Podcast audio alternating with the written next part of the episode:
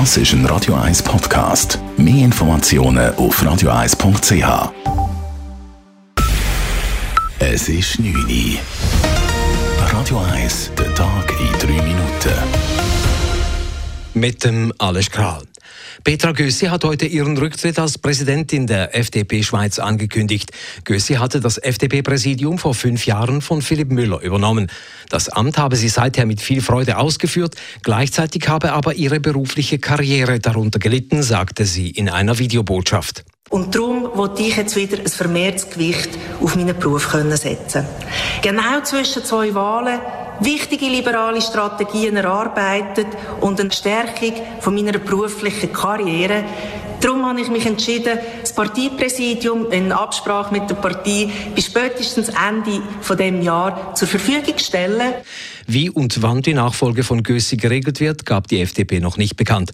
Die Rücktrittsankündigung erfolgte einen Tag nach dem Nein zum CO2-Gesetz.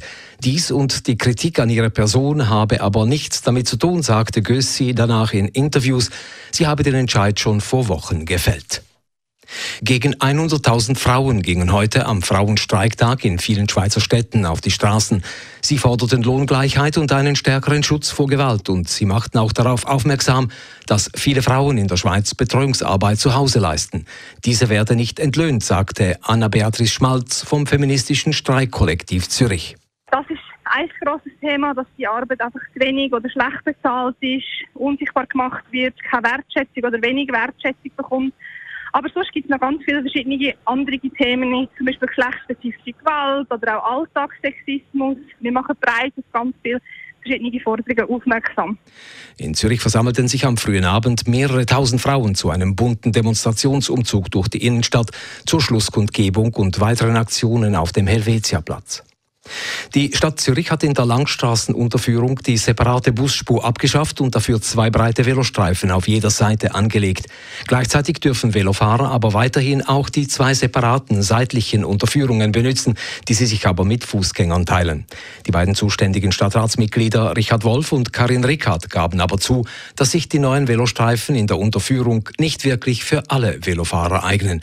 Karin Rickard sagte, für Leute, die gut Velo fahren, die jeden Tag fahren, ist das eine sichere Route unten durch. Ich glaube nicht, dass es gefährlich ist. Es ist recht breit, der Velostreifen. Und von dem her habe ich jetzt nicht Angst, dass das gefährlich ist. Es ist aber so, dass man ein bisschen sicher muss sein auf dem Velo oben, geübt muss sein, damit man sich getraut, unten durchzufahren. Dass man für diese Fahrt mutig sein müsse, sorgte für Kritik bei der Gruppierung Velomenschen. Das Abbiegen in die Lagerstraße vom Kreis 5 herkommend sei viel zu riskant, weil man zwei Autospuren überqueren müsse. Im Kanton Graubünden sind beim Absturz von gleich zwei Flugzeugen insgesamt fünf Personen ums Leben gekommen. Als erstes wurde am Samstagabend der Absturz eines Segelflugzeugs oberhalb von Bivio gemeldet. Dabei kam der Pilot ums Leben. Bei der Bergungsaktion wurde unweit das Wrack eines Motorfliegers entdeckt. Hier starben vier Insassen. Was zu den beiden Unfällen führte und ob es allenfalls einen Zusammenstoß oder eine gefährliche Annäherung in der Luft gab, klärt nun eine Untersuchung. Radio 1 Wetter. Es gibt eine klare Nacht und morgen am Dienstag gibt es wieder einen sonnigen und sehr warmen Tag. Am Nachmittag gelegentlich Schleierwolken. Temperaturen am frühen Morgen um die 12 bis 14 Grad, am Nachmittag bis 29 Grad. Das war der Tag in 3 Minuten.